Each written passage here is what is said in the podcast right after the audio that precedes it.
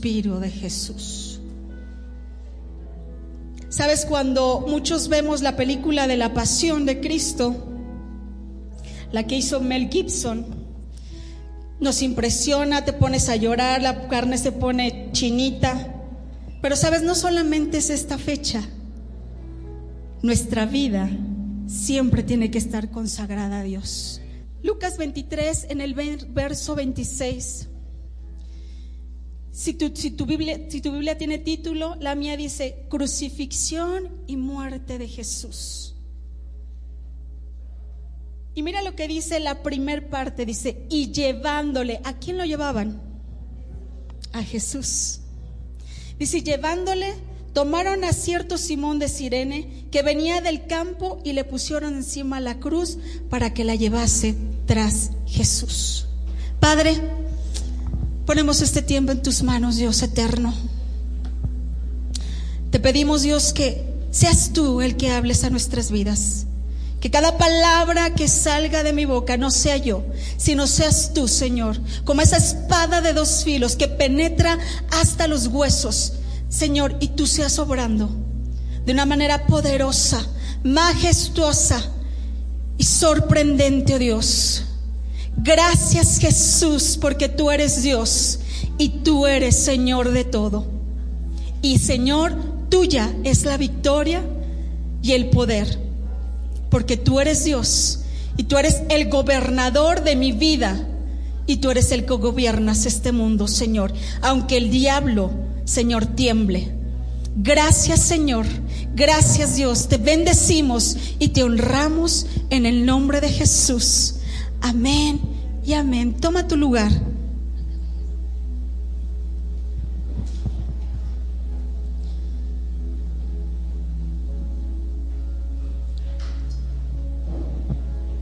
Dice, y llevándole. Si tú lees la escritura, sabes de lo que estamos hablando. No te voy a leer todo el capítulo porque nos tardaríamos mucho. Pero si tú has leído esta parte, dice, y llevándole, dice, antes de que Jesús fuera a la cruz, ¿sabes qué sucedió con él? Vivió, pasó por una vía dolorosa. Él fue azotado. Y sabes, para llegar a la cruz del Calvario, él ya no tenía una condición física buena. Él ya iba totalmente desgastado.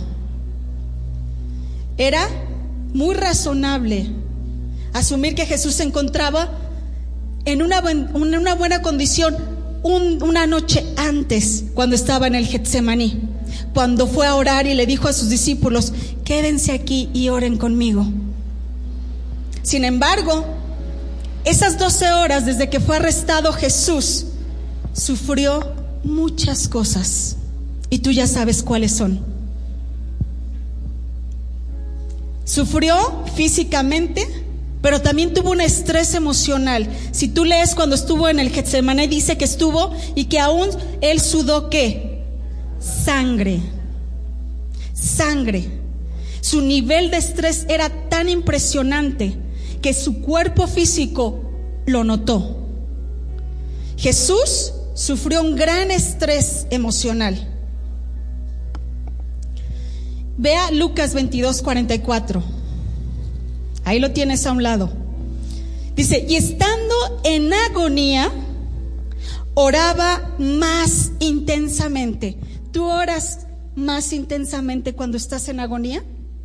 O te pones a quejarte, Dios, pero ¿por qué? ¿Por qué estoy pasando por esto? ¿Por qué mi hijo esto? ¿Por qué mi hija el otro? ¿Por qué mi esposo? ¿O estás orando más y más intensamente? Dice, y estando en agonía, oraba más intensamente, y era su sudor como grandes gotas de sangre que caían hasta la tierra. Esto es un fenómeno muy raro, según médicamente hablando, y aquí tenemos un médico, es un fenómeno raro, que no se da en cualquier persona. Pero déjame decirte, sudar sangre es una hematidrosis o hemahidrosis. Y puede ocurrir en estados altamente emocionales o en personas con trastornos hemorrágicos. Y como resultado da una hemorragia de las glándulas sudoripas en la piel y se vuelve la piel frágil y débil. ¿Sabes el estrés que vivió Jesús en el Getsemaní? Jesús sufrió ese estrés de ser abandonado por sus discípulos. ¿Tú lo has abandonado? Con tus pensamientos, con tus actitudes, con tus hechos. ¿Sabes lo que él pudo haber sentido? Haberle dicho a sus discípulos, quédense aquí y oren conmigo. Y sus discípulos se quedaron dormidos. Jesús sufrió antes de ir a la cruz una golpiza en la, en la casa del sumo sacerdote. Jesús sufrió una noche sin dormir. Y él sufrió al ser forzado el caminar más de cuatro kilómetros. Cuando una persona hacía algo malo, lo llevaban por la vía más larga para ser crucificado. Y Jesús vivió lo mismo, simplemente que Él fue diferente porque Él todo el camino, ese vía crucis, fue golpeado, azotado. Con armas que dañaban su cuerpo físico.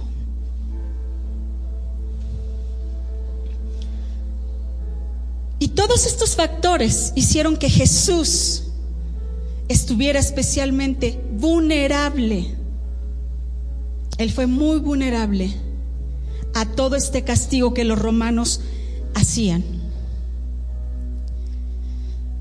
Y antes de que Jesús tomara esa cruz, Él fue azotado, fue flagelado, tal como lo había prometido. Ahí en Lucas 23, 16, abre tu Biblia, Lucas 23, 16, estamos ahí mismo. Estaba hablando Pilato y, y les dijo, le soltaré, pues después de castigarle. A veces pasamos por desiertos y sentimos que Dios ya nos castigó y, y, Dios es el peor. Sabes, Jesús llevó tu castigo, tu pecado en esa cruz y fíjate todo lo que Él vivió, lo que Él sufrió. Y ahí mismo en Lucas 23, en el verso 44, dice, cuando era como la hora sexta, hubo tinieblas sobre toda la tierra hasta la hora novena. El sol se obscureció y el velo del templo se rasgó por la mitad. Entonces Jesús, clamando a una gran voz, dijo, Padre, en tus manos encomiendo mi espíritu. Lucas nos hace notar, él como médico, que estos eventos, este, este momento que Jesús estaba viviendo, la muerte de Jesús, tenía un gran valor simbólico para ti y para mí. Nosotros no lo vimos y no lo vivimos, pero sabemos que Jesús fue a esa cruz, fue crucificado, fue flagelado, fue golpeado brutalmente por amor a ti y por amor a mí. Y Lucas nos relata en, este pasaje que durante tres horas había, hubo tinieblas. Por eso estaba leyendo la historia de, lo que, como, porque yo decía, Mel Gibson tuvo que leer las escrituras para poder reflejar lo que se vio en esa película y creo que se quedó corto.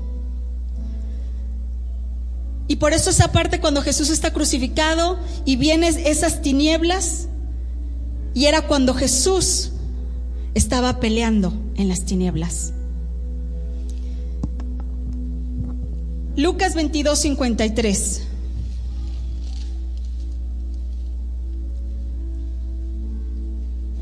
Dice, habiendo estado con vosotros cada día en el templo, no extendiendo, extendiste las manos contra mí, mas esta es vuestra hora y la potestad de las tinieblas. Las tinieblas tenían mucho poder.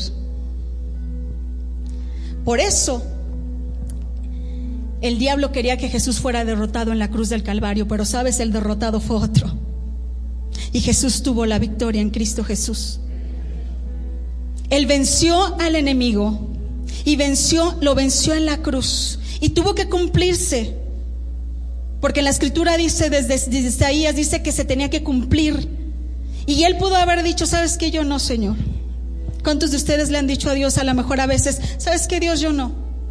Yo por ahí no. Yo prefiero irme por acá. ¿Sabes? Jesús nunca, nunca le dijo a Dios, no. ¿Sabes que mejor vuélveme a llevar al cielo contigo y yo ya por aquí ya no quiero pasar? ¿No? ¿Sabes? Jesús venció al enemigo en la muerte. El enemigo ha sido vencido. Él no se va a dar por vencido, ¿sabes? Él va a estar tras de ti y te va a estar señalando tus fallas, tus errores. Pero sabes, Él está derrotado y está vencido. Y aquella luz que se apagó en la cruz resplandeció en la resurrección y Jesús es la luz del mundo y hoy brilla.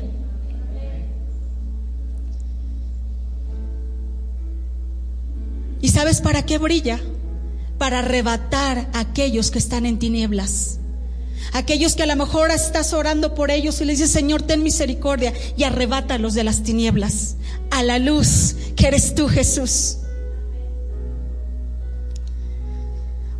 Otro evento muy simbólico que nos habla aquí en este pasaje en Lucas fue el velo. El templo que separaba el lugar santo del lugar santísimo. Si tú lees las escrituras, sabes que en el Antiguo Testamento no podían llegar al lugar santísimo, solo el sumo sacerdote era el único que podía llegar a ese lugar, si es que no había pecado en él, porque si había pecado en él al entrar al lugar santísimo, ¿qué sucedía? Moría. Inmediatamente. No es de que, ay Señor, perdóname. No, era instantáneo. Y hoy, al rasgarse ese velo de arriba hacia abajo, porque no dice que fue de hacia abajo hacia arriba, dice que fue del cielo a la tierra, tenemos la libertad de poder ir a la presencia de Dios. Y a veces nos cuesta trabajo. A veces decimos, ¿para qué? Tenemos la facilidad de entrar y a veces no lo queremos hacer. El, rasgarse el velo de arriba hacia abajo indica que Dios no era un ser humano. Se había desgarrado y esto simboliza la nueva realidad de ahora. Las personas tenemos ese acceso directo al Padre. ¿Cuántos dicen amén? ¿Cuántos dicen amén? Y sabes, ya no teníamos que hacer sacrificios como lo hacían antes. Antes pecabas, tenías que sacrificar un animal y tenías que hacer un sacrificio para poder ser perdonado. Ahora Dios te dice, las puertas están abiertas. Ven a mí, ven a mí. Y en ese lugar, el mejor lugar donde podamos estar, en la presencia de Dios se manifiesta su poder, se manifiesta su gloria, se manifiesta su grande amor para con nosotros cuando entramos al lugar santísimo. Y cuando Cristo murió en esa cruz, al rasgarse ese velo por la mitad, quedó ese camino abierto hacia el Padre. Por eso muchas veces ves imágenes donde hay una cruz y puedes pasar por ella porque hay una, un espacio abierto para entrar a su presencia. Y Jesús era el único que podía hacer este sacrificio. Nadie más. Dios encarnado en Jesús pudo hacer este sacrificio. Para, ¿sabes para qué? Para, para establecer una relación entre nosotros y Dios. Por eso, a los religiosos les costaba mucho trabajo entender que Jesús era el Mesías. Por eso no lo podían entender. Ellos tenían tan arraigada la ley de Moisés que no podían entender lo que Jesús estaba haciendo. Y por eso cuando esta película quería ser exhibida, muchos de los judíos se sintieron ofendidos porque se sentían culpables. Pero sabes, Dios en su infinita misericordia dio su vida por amor a ti. Verso 46 del, del, del capítulo 23.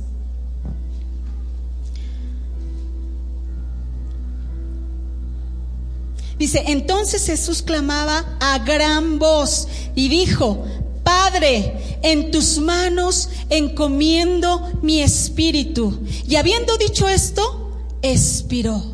Ese fue el último suspiro de Jesús. Y fue cuando todo se convirtió en tinieblas y él estaba luchando en las tinieblas. Y fueron arrebatadas las llaves del Hades para que tú y yo tuviéramos libertad. Para que tú y yo tuviéramos ese camino directo al Padre y pudiéramos entrar directamente a Él. Pero sabes, a veces se nos olvida. Vivimos una vida tan acelerada que ahora que fue la pandemia Dios dijo, espera, tranquilo. Y nos encerró en nuestras casas para entender que eh, dependemos de Él solamente. Solo de Él. Y que no importa que no tengas un trabajo, que no importa que a lo mejor hayas vivido tiempos difíciles, que hayas perdido un ser querido, que Él tiene todo en sus manos. Y que mandó a su Hijo a la cruz del Calvario por amor a ti. Y que esto no solamente lo recordamos esta semana, sino que como hijos de Dios lo recordamos diariamente. Y Lucas aquí en este verso nos habla él como médico sabía cómo ellos morían. Aquellos que eran crucificados sabía cómo morían. Pero sabes, él sabía que Jesús había muerto diferente. Porque era el Hijo de Dios.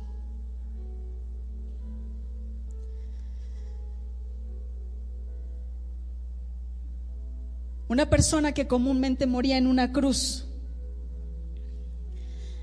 experimentaba lo que se llamaba comúnmente el estertor de la muerte al exhalar su último suspiro, es como una lucha en el cual se realiza un último esfuerzo para sobrevivir. Yo no sé si a ti te ha pasado cuando te has sentido mal de, de, no puedes respirar, o aquellos a lo mejor que tuvieron COVID y pasaron por un tiempo en el cual tuvieron que entubarlos, pasaron por ese tiempo que no podían respirar. Pero sabes, Jesús murió voluntariamente. Esos ladrones murieron porque hicieron algo indebido, pero Jesús murió voluntariamente. Entregó su espíritu para recordarnos, gritando con fuerza, Padre, en tus manos encomiendo mi espíritu. Su voz no resonó como un hombre, que estaba desvaneciéndose. Él gritó con fuerte victoria, en tus manos encomiendo mi espíritu. Y por eso dijo, consumado es, todo está cumplido. Todo está cumplido. Solamente tenemos que recordarlo diariamente. Todo está cumplido. Y cuando Jesús respiró por última vez fue cuando el templo fue rasgado de arriba hacia abajo. Él dio ese sacrificio completo para tener ese acceso directo al Padre. ¿No te da alegría? ¿No te da felicidad? ¿Por qué no le das un aplauso? Le das gracias. Gracias porque Él dio su vida entera por amor a nosotros.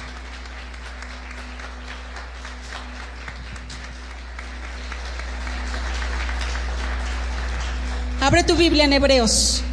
En Hebreos 10, 19. Y mira lo que, se, lo que nos confirma Hebreos. Y lo que Pablo predicaba y debemos de predicar como hijos de Dios. Dice Hebreos 10, 19.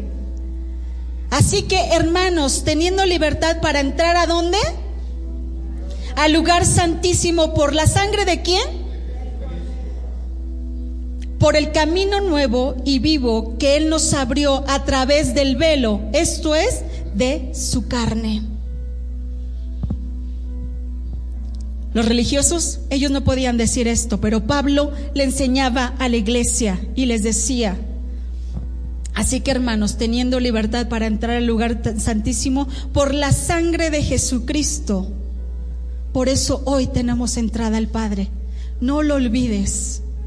Por Él nosotros tenemos entrada directa al Padre. Vamos al verso 47 de, de Lucas 23.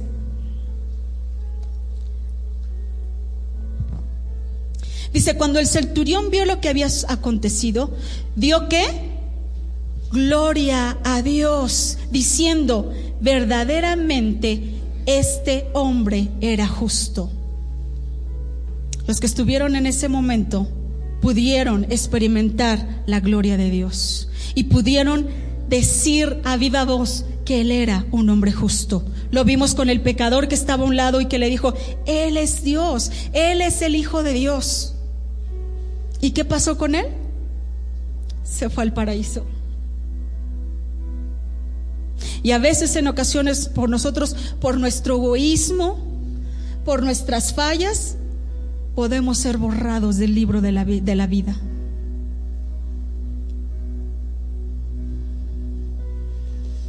Y podemos testificar en este verso que este hombre, yo quiero pensar que fue salvo, porque lo vio con sus propios ojos, experimentó y vio que Jesús era el Mesías, el Hijo de Dios.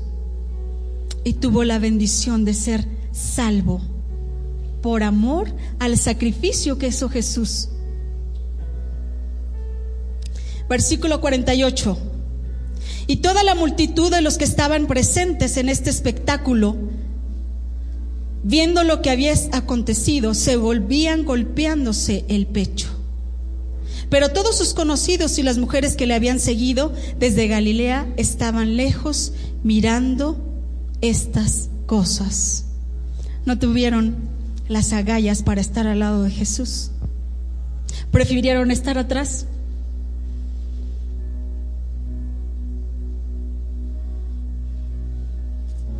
Y ningún evangelio describe detalladamente la muerte de Cristo.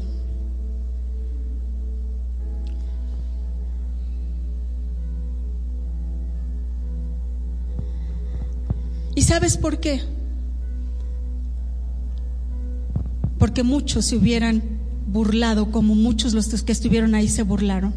Y Dios no permitió que nosotros supiéramos lo que realmente sucedió en ese lugar. Nos dice solamente vagamente lo que, lo que pudo pasar, lo que pasó. Pero no nos, la, la palabra, la escritura no nos dice detalladamente lo que sucedió pero solo nos pone las cosas importantes para que nosotros recordemos que Jesús fue por esa vía dolorosa, fue golpeado, azotado, escarnecido, escupido, y llegó a la cruz del Calvario y murió en esa cruz para salvación y vida eterna.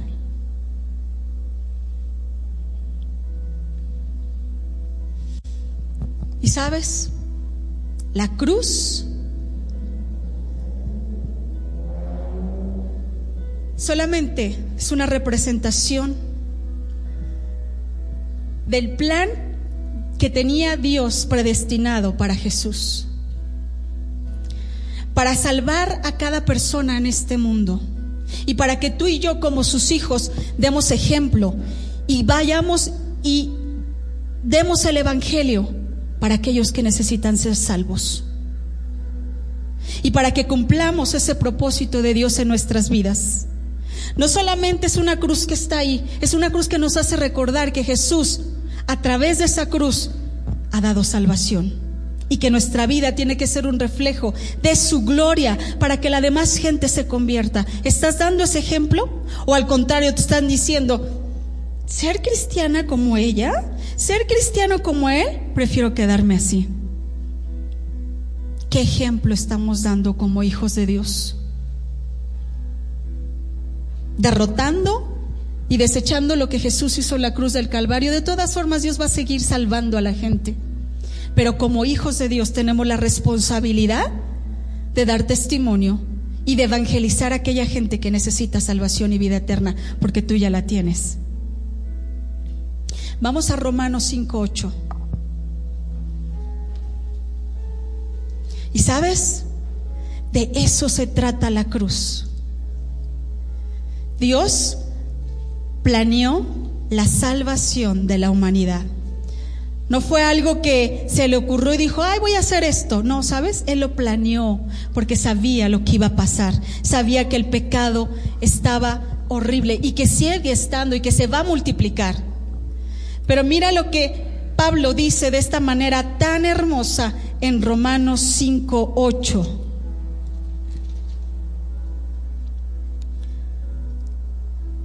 Mas Dios muestra su amor para con nosotros, que siendo qué? O eres eres perfecto y no tienes pecado y casi casi pisas el, eh, lo santo. Déjame decirte que bájate de la nube, porque todos pecamos, todos pecamos. Pero la gran bendición es que podemos venir arrepentidos y pedirle perdón a Dios. Pero cuando tú te olvidas de esto y tú crees que no pecas, estás mal. Ten cuidado porque a lo mejor tu nombre en el libro de la vida ya está borrado. Dice, más Dios muestra su amor para con nosotros, que aun siendo pecadores, Cristo murió por ti. ¿Sabes qué motivó a Jesús a ir a la cruz? ¿Sabes qué lo motivó? Su amor por ti. Su grande amor por ti lo motivó. Y ese amor produjo la salvación.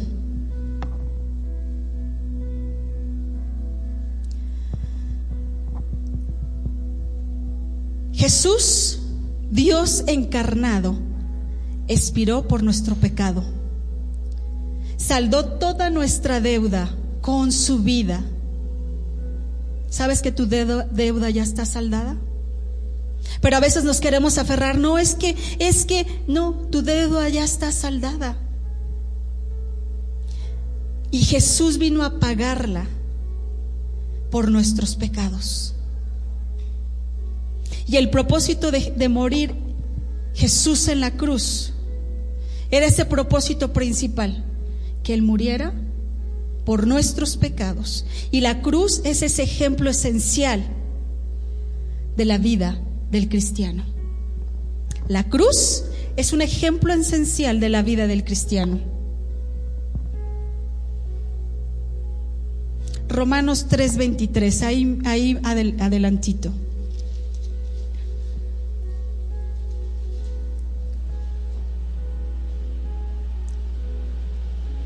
Por cuanto todos pecaron y están destituidos de la gloria de Dios, siendo justificados gradualmente por su gracia, mediante la redención que es en Cristo Jesús, a quien Dios puso por propiciación por medio de la fe en su sangre, para manifestar su justicia a causa de haber pasado por alto en su paciencia los pecados pasados. Déjame leerte esta versión. Pues todos hemos pecado Nadie puede alcanzar la meta gloriosa establecida por Dios. Sin embargo, en su gracia, Dios gratuitamente nos hace justos a sus ojos por medio de Cristo Jesús, quien nos liberó del castigo de nuestros pecados, pues Dios ofreció a Jesús el sacrificio del pecado. Wow. ¿No te hace temblar esto? Él lo hizo por ti, solo por ti. Y cuando nosotros creemos que Jesús murió en esa cruz del Calvario y lo declaramos, Jesús, yo quiero imaginarme que Jesús se sonríe y puede decirle, Él es mi hijo.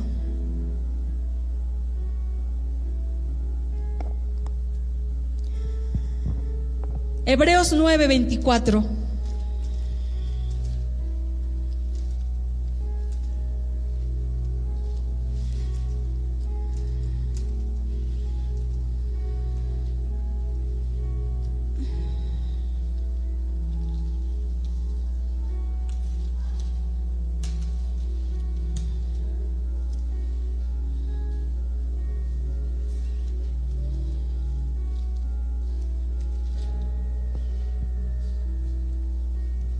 Porque no entró Cristo en el santuario hecho de mano, figura del verdadero del verdadero, sino que el cielo mismo para presentar ahora por nosotros ante Dios.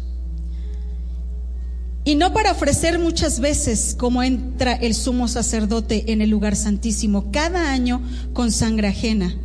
De otra manera, le hubiera sido necesario padecer muchas veces desde el principio del mundo, pero ahora, en la consumación de los siglos, se presentó cuando? Una vez, para siempre, por el sacrificio de sí mismo para quitar de en medio el pecado. ¿Sabes que esto nadie más lo va a poder hacer? Ni Jesús lo hizo una y otra vez. Jesús lo hizo una sola vez y para siempre.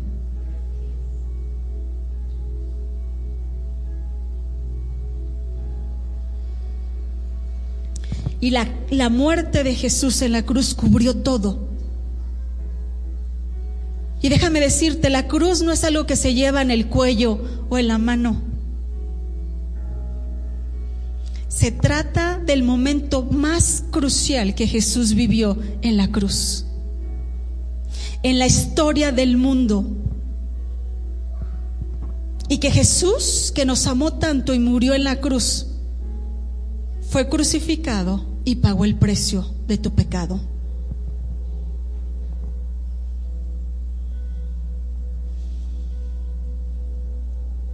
Y saldó tu deuda.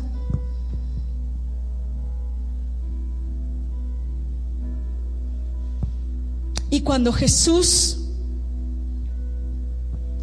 respiró por última vez en la cruz, comenzó el primer aliento de vida en nosotros.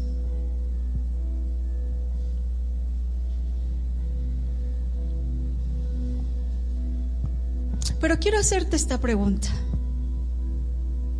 Y no quiero que me la respondas, respóndetela a ti mismo. ¿Has aceptado a Jesús como tu Salvador en tu vida? ¿Has aceptado a Jesucristo, el Hijo unigénito de Dios, quien fue a la cruz y fue crucificado por tus pecados? ¿Lo has aceptado como tu Salvador, amo y Señor? Porque tú puedes aceptar a Cristo, pero vivir una vida que no le agrada a Él. Vivir una vida que no demuestre que eres hijo de Dios. Pero sabes, si tú lo has hecho, cuán bendecidos somos por la salvación. ¿Y cómo, Señor, si nosotros darte nada, tú diste todo por nosotros, oh Dios? Gracias, Jesús. Gracias, eterno Rey. Gracias, Señor. Nuestro corazón se derrama ante ti, Señor, en agradecimiento, oh Dios, por tu grande amor y tu misericordia, Jesús. Me diste vida, me diste amor. Tu sangre el precio pagó, la fuente de vida a mi vida. Te invitamos a visitarnos en el Centro de Adoración Fe y Esperanza Café